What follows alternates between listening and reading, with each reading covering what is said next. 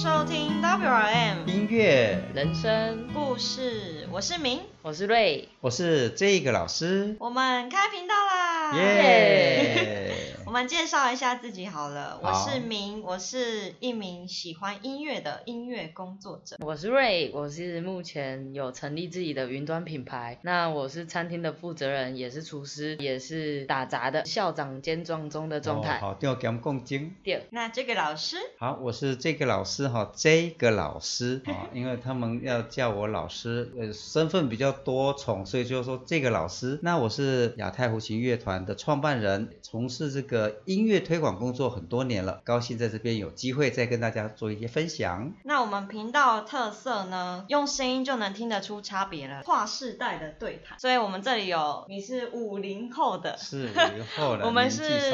九零后，这样，哎，是五，你是六零后还是呃，我算是呃六零哦？六零后，我们就是差三十年的那个、哦一个跨是世代。那我们这个频道呢，就是有音乐人，然后也有喜欢音乐的人，所以我们就会借由我们不同的观点，然后还有年龄的落差，分享一些我们的所见所闻。是啊，这个世代哈，因为这个更替的很快嘛，然后网络时代其实很多事情跟着变，不管是消费习惯，或者是整个呃我们日常生活的科技运用哈，都啊非常的丰富多元。所以呢，这种跨世代的对话，搞不好也是一种新的尝试哈。可以顺便比较一下两个世代对于现代科技生活的一些哦醒思。好，那我们今天的主题，相信大家从那个频道的主题就可以看得到，我们叫做“创业不止那些鸟事”。啊是确实有好多鸟事。呃，瑞的这个呃空中厨房哈，云端厨房啦，空中还在空中飘来飘去。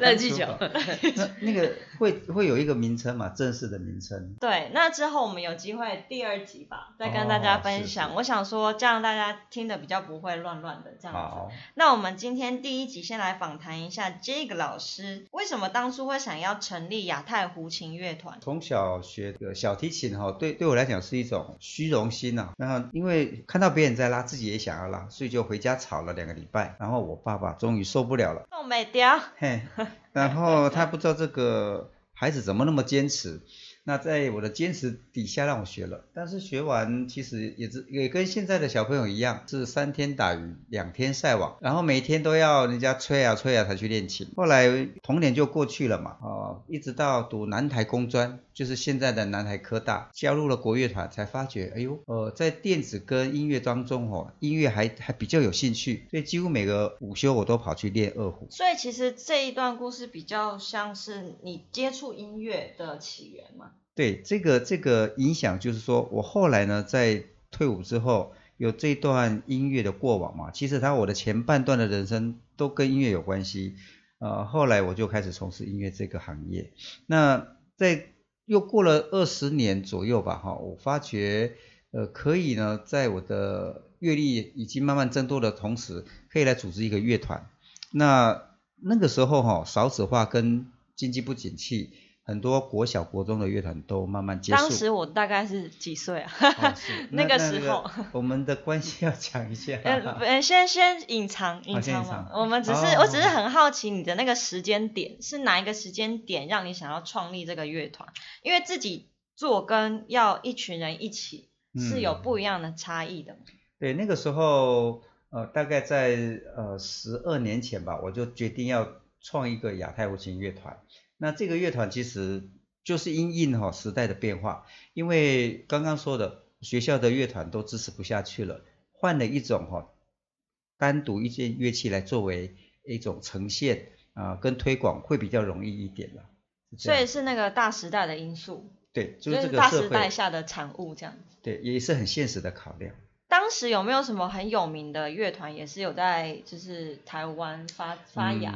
那个时候我有集合了台湾的哈北中南，就是有台北胡琴乐团，然后有台中的风雅颂胡琴乐团，跟我们台南亚太胡琴乐团，我们就一起哈开过一次会啊，也就是说大家来交换一下三个胡琴乐团是不是能够共同来呈现。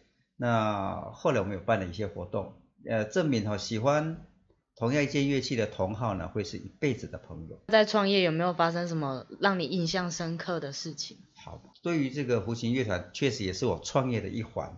呃，有曾经大家一起没有商业的这种活动呢，大家办得很开心嘛。但是呢，一旦回到各自的生活，其实像我是呃以推广音乐来作为主要的收入，所以呃每一个时代的大小哈变化都会马上影响到我们的收入了。所以成立亚太无琴乐团那些困难的实在是很多，比如说了哈，第一个就是要场地啊，第二个是要招募团员，然后要立案啊，然后去写企划案。其实马是好定给共建。创业这个动作之前就有先做功课吗？是国乐社的社长，国乐社的社长就要负责很多事情。其实跟现在做的事情很像，比如说要跟学校争取集训的费用啦，添购乐器的费用，然后怎么去招生，然后招收团员，用了很多种方法，然后做了好多努力，设定一个目标之类的。所以那个时候学生时代的一些经验，是我后来成立乐团之后，呃，没有遇到很多障碍的主要主要的因因素。所以其实也是蛮鼓励，就是现在有这样想法，有想要做自己想要做的事的年轻人，就是在学生时期，对，可能参加社团或参加一些团体的活动，然后在里面就可以培养出自己的一些人格特质了。对，可以先了解，先了解自己吧，是不是合当一个领导人？然后领导人需要哪些因素？然后碰到那些鸟事的时候呢，自己心里怎么过关嘛？我相信有超多鸟事，我想要请你分享一两个就好。好，这第一个就是有关理光头的事情。那个南台工专是工专，所以大家这样讲出来会不会不好？呃，工专是大家都都都是没有音乐基础为主啊，所以我们那时候南区大专院校的音乐比赛是呃教育举办的嘛，每年一次。然后我们从呃专科二年级、三年级、四年级都得甲等，上面还有优等跟特优。那我当社长我就说，我们哈干部们来开个会吧。今年哈如果再没有得到优等，我们就来理光头，来表示我们的决心。哇，很猛哎！所以我们呃那时候干部每个人都哈热热血哈澎湃的说好。一起举手，想当年的那种热情，果然果然是直男。对，当年大家理工科的直男们哈，一起呼喊着好，冲啊！结果我们真的哦，日以继夜两个礼拜哦，那个是冬天嘛，然后大家已经练一整天，到晚上还要在家练的时候，大家都很困了嘛。我就说，来把所有的什么定音鼓、排鼓、扬琴、古筝，通通搬到操场底下吹冷风。然后在那个冬天，嘿，拎拎叽叽，然后大家这一冷，当然就会精神好啊。结果精神抖擞啊。嗯，这样子的刻苦练习，还是因为过分劳累，很多人纷纷睡着。就一边你说一边敲扬琴，一边眼睛 K K 这样。我只记得我 我是我是大提琴。嗯，你是大提琴。后来就沉沉的睡去了。那这个就是比赛的结果出来之后。先埋一个伏笔，是我们会很开心的吗？这个结果，我我现在回忆起来蛮开心的。哦，好，事后回忆是开心的。是因为因为只有我理光头，也就是公布又是假等的时候，我当下就去理了光头，就觉得我敢做敢当了。我就是说，而且我是说这个那个，对我是提议的人嘛，我就第一个先去理嘛。那后来我就就是把东西都运回学校，然后。过一个礼拜一要来上课的上社团的时候，发觉大家头发都还在，然后我就心里，而且一个比一个长吗？圈圈叉叉三角形哈，那那那后来我还还因此被总教官哈抓去问吗？抓去这个训斥哈，说不能用这么极端的方式哈来来设定目标，嗯，所以 这个就是我我后来觉得蛮开心，是因为我真的有说到做到，所以我的内心是很坦然的。肯定自我的表现，虽然可能结果不如预期，但是你最最终还是做到了你能答应大家的事情。对，这也是我自己对自己的一个目标了哈。那这个就是我那个时候还不知道怎么叫做自我嘛，自己统合自己的时候，唯有透透过很多次的事件的发生哈，然后真的碰撞过。让自己记一辈子，那这些就都是未来的养分了。那算是习惯说到做到的一种习性的养成吗？嗯，对，这个就是叫做执行力吧。因为我我发觉就是人格特质的养成，当然原生家庭会有一些影响。嗯，像我爸爸就是不畏惧生存的挑战啊。嗯。呃，老婆哈常年都是卧病嘛。然后呢，这个家里没有什么哦，没有什么经济的基础，所以要靠一个一家之主来撑起我们家五个孩子，所以他撑起七个人的生存。嗯所以呢，嗯，他兼三份工作，他的执行力最后让我看在眼里啊。哦，就半夜两点去运报《中华日报》哈，啊，运到仁德土库，然后龙崎关庙，就沿路这样骑，哎这样子运。啊，我曾经跟他去半夜两点起床，那种那种辛苦啊，然后六点半呢派报完之后就到菜市场去帮菜贩呢运菜，运完菜呢回来休息一两个钟头，又到塑胶工厂去运那个塑胶料吧，就是一种原材料，嗯，要去让塑胶工厂加工用。也就是说，这三份工作，我记得当时加起来就大概五万多块吧。然后要养一大家子，对，以当时来讲，五万多块是很蛮蛮好的收入。嗯但是后来也果然牺牲了健康，后来就就是因为这样劳累过度了。嗯，所以我们看到哈，当理财或者是对于这个呃，对于一个家庭哈，也不是只有把把钱赚够大家温饱，啊，因为那这样嗯会跟你创业的这样的精神，就是有很深的连结嘛？就是原生家庭的影响。会，就爸爸的执行力跟他后来带来的这个病痛哈、我会把它联想在一起，所以在创业的同时就不会过度了，不会只嗯是为了达到目标不择手段，忽略了身体健康。嗯那那因为我们比如说他现在不在了，我们在想念他的时候，其实已经不是当年有没有温饱能够弥补的，我们其实是希望他能够在哈啊、跟我们陪伴的久一点的时间，嗯是这样子。好，相信这个刚刚分享的那个鸟事呢是非常精彩的，嗯因为现在好像也很少人会因为什做什么赌注而去剃光头啦，哦尤其是女生，这个好像嗯呃，可能为了造型才有可能去做这对件事情。不。过现在网络很发达，我曾经看到有很多感人的影片，就是家人得了癌症化疗，要正在掉头发，到后来最后掉的差不多就要理光头，嗯。然后呢，家里面的人帮他理光头，然后呢，到下一刻忽然准备了一个那个哦剪子，电动的剪子，把自己也理光头。那我哎那种我我有看过电影是这样子的啦，哦，这个桥就段就，是我们上次哦看的那一部，就是少年。少年嘛，他也是这样子。反正我们就不剧透了，但是它里面有一样的情节，就是也是为了对，心那个心中那个人，哦就是等于是支持他啦，支持他做一用些行动陪伴陪伴他。哎陪伴，嗯。好，那我们想问说，如果在创业的过程中遇到了困难，那你这样的心，就是一定一定会有很多大大小小的难过的事情，嗯，难关关难过关关过。是。那你这样这个心情呢、你要怎么去调试？你是怎么看待这些问题的？其实对呃自己从从零开始创建一个乐团哈，呃有很多，比如说创建呃什么样的乐团是我们可以去哦 handle 的，我们不会就说高估自己，我们先评估好自己的热情的所在啦，这个热情就可以支持很久，然后呢再看看客观条件我们有哪些资源，那其实我是评估好才去做。当中遇到的问题可能就是想要快一点跟慢一点，大概能设定到的问题，它都呃慢慢浮现出来，但是都能迎刃而解。我觉得过去的人生的经历哈、把它化为经验，然后在未来的这个啊，比如说创乐团的时候，就先预做准备，因为人事时地物都一定缺一不可嘛。那在哪里呃场地排练，然后需要哪些器材，然后招募的对象，嗯，然后这个团有多大啊、它的走向如何，然后我们办哪一些活动，然后是不是有干部，就很多这种的细节，心里面哈、要已经有一个打算，都有一个蓝图，蓝那那他会再逐一去实现它。所以如果是说要说遇到很大的困难，其实也并没有，因为我们刚当初设定了它是一个业余爱好者的集合，所以它可大可小，然后可可专业也可业余。应该是音喜爱音乐的人都可以同在同一个团队里面，是这样子的是意，思。而且我们也没有特别拘泥于说一定要是谁的学生啊，只要喜欢的人，我们有表演的舞台都会很热情的邀请邀请，所以就可以大家同好聚在一起。是一个包容性很大的一个乐团。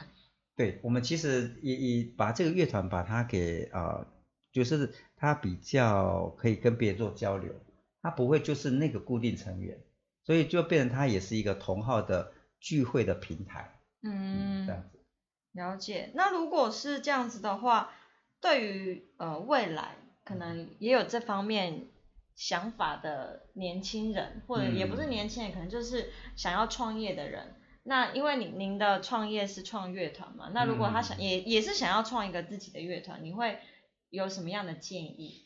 呃，首先就是现在这个少子化哈、跟这个 L 型的这个经济发展很难，就是起伏很大。然后最近又通膨嘛，所以我觉得假设成立一个在台湾哈、专业的演出团队，基本很难生存。所以我是第一个先建议，先从呃大家业余的方式来出发。这个乐团不是要领薪水那种业余性质的乐团，但是从事的人可以是专业的背景。因为有很多海归的哈，海外留学回来的博士、硕士，其实也等于陷入一个困境了。因为在台湾，呃，表演艺术是很难过生活，是这样。嗯所以很多年轻人创了不同的乐团，有独立乐团啊，有那个小型的丝竹乐啊，有爵士乐或者中西合并，各式各样的乐团。但是后来都会变成必须要为了生存，然后去表演嘛。那表演久了就会失去原来成立那个乐团的初衷，因为在商演上面会遇到各种鸟事。好，那那我举一件好了哈，比如说我曾经也去支援过那个人家乐团，然后呢是个喜宴，那个喜宴呢席开三十桌，大家宾主尽欢嘛，那欢欢喜喜，嘿，底下咧干杯干拜，然后诶，怎么到了那个酒酣耳热的时候，中场过后，对，中场过后没错，就开始吃饱哈，就有人想要唱歌，看到有乐团就说，哎，来啦，点歌啦，对对对，老师来点上面刮，结果他一唱下去跟跟我们给的调都不一样，然后呢他已经醉了，所以他又自己又又唱不准，乱跑 key 这样子，对，就要跑 key，然后节奏也也乱掉，对我们来讲其实是很很心里很不是滋味啦。那那这种他不是奥克，他只是我们他是有想法的客人，我们是嘿 我们接受的自的己想法的接受的这种商演就必须要要知道会有这种情况。那也就是说这种情况先做心理建设，对久了以后会让我们本来是一种很愿意用音乐服务观众的心会慢慢给给消磨掉。消磨掉。嗯。那那这个就是我们现实环境不许可。那因为现在的演出价码也不是很高，嗯。也就是说你可能跟上班差不多，但上班比较稳定的时候，就很多人就回去上班了。也就是说，放弃原来音乐的这个热爱，回到一般的行业去了。有很多科班背景也是这样子。是。那我稍微再问一下，假设今天我是完全没有学过音乐的，嗯，胡琴到底是什么？再稍微补充一下。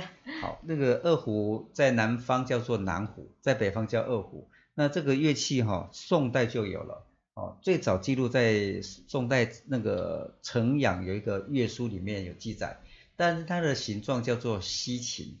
那这个当然它的历史缘由有大概有一千多年。那我们现在的二胡其实是很受欢迎的一件传统音乐器，它很像人的声音，然后会让让人误以为有人在唱歌，因为它的它的那个它的旋律音音律比较像人声嘛。对，比较接近人声，然后它又又很容易触动你的心弦，所以呃，弦乐器二胡这个哈、它是很容易让人家有感觉的。所以我当初也是本来只是好奇，后来也是被它的音色吸引，嗯，是这样。嗯，那我想问一下瑞，你对于创业亚太胡琴乐团或者是这个老师有没有什么想要提问的？我刚刚听到一个点，我蛮吸引我的，就是为什么刚刚这个老师说到，就是之后表演的演出费越来越少。哦好，这个是这样哈、嗯，我们在果然不一样的观点。这个很务实了哈。这个你到后来哦，呃，成团其实不难，但是成团要延续很难。那因为成团之后，大家如果是说有必须要要靠音乐做收入，就有商业演出。但是商业演出呢，这一团成立了，然后过个两三年，里面的人又跳出来，自己懂了之后，有一个 know how 以后，他又又创了另外一个团，就从一团两团，当年哈、大概一九呃呃呃，一一九九五年，八十四年，八十四年。搞不好现在很多听众都是比这个 好对，零零后。台南台南八十四年的时候做秀团大概只有一一团，然后呢就是国乐的呃国乐团，然后到了现在已经上百团都可能，就曾经出现过，也后来又发觉大家会销价竞争，主要是销价竞争，也就是说台湾所有的行业都有一个这样的宿命啊。他到后来，因为大家懂，然后呢，大家的名片都印团长，就像外面公司都印董事长一堆哈。总经理、经理。然后这个大家为了要生存，就会削价竞争。那削价竞争以后，就大家就看谁啊能够撑得久。但这样的话，这个产业就会走向一个衰败了。所以后来后来就慢慢真的就又不见了。所以你认为这个市场应该要走向共好？多赢跟共好哈，但是这个只是口号了，在真实上面，呃，确实我们呃这个环境没有那么成熟，因为听音乐哈不是在听音乐，就是醉翁之意不在酒，就是跟我们刚刚听到那个婚宴喜庆的那个会场是有一样的一样，那个那种是一种现象，另外一种现象就是后来的慢慢所有的秀场里面男生都不见了。然后男生不见以后，再下来就是女生剩下女生嘛，那现在女生女生老的也不见了，然后剩下年轻的女生，然后年轻女生要穿的对正妹花枝招展的，那个剩下这样子的存在了，嗯，那那嗯。市场取向就是走向这样子的，对，就慢慢的就变成布料变少，布料变少，一层一层减少，对对对，那就变成视觉重于听觉。那对我们来讲，这个就市场又是另外一种现象。但但是跟若干年前哦，以前庙会也是这样嘛，本来是寡喜、布袋戏、蓝冠、八冠嘛，啊，后来开始有什么电子花车，然后最糟糕的，后来又有牛肉厂、脱衣舞秀那种哈。嗯。那那这个过去曾经就这是一个循循环，是一个一个循环。所以其实还是要回到你自己创立这个乐团的初衷在哪里。对，所以在玩音乐的时候，像我因为因为喜欢二胡声音的美，所以跟它相关的我都会投以热情。主乐团也是因为对音乐的一种热情，可以延伸出去的一种具象。嗯，所以主乐团只是为了大家一起追求美好的声音，这么单纯，然后也没有过多的商业了，所以就不会遇到太多的挑战。是。因为我知道您其实还有加入四加一爵士乐团，是。那我们之后如果有机会再来访谈关于这个乐团的一些故事，嗯，因为那个很酷诶，国乐、西乐，然后结合在一起，又有加入爵士的元素。那为什么会想做这件事？那我们可能之后也再来谈谈看，这样。没问题。那我们今天呢，很开心，我们邀请了这个老师来为我们做嘉宾，然后为我们分享一些他。创亚太胡琴乐团的这个故事，最后呢，我们要来台呼一下吗？最后再来台呼一下。我们难得第一集哈，要好好来练一练哦。谢谢大家收听 WRM，我是这个老师。你的音乐不见了，再一次。呃，谢谢大家收听 WRM，音乐人生故事。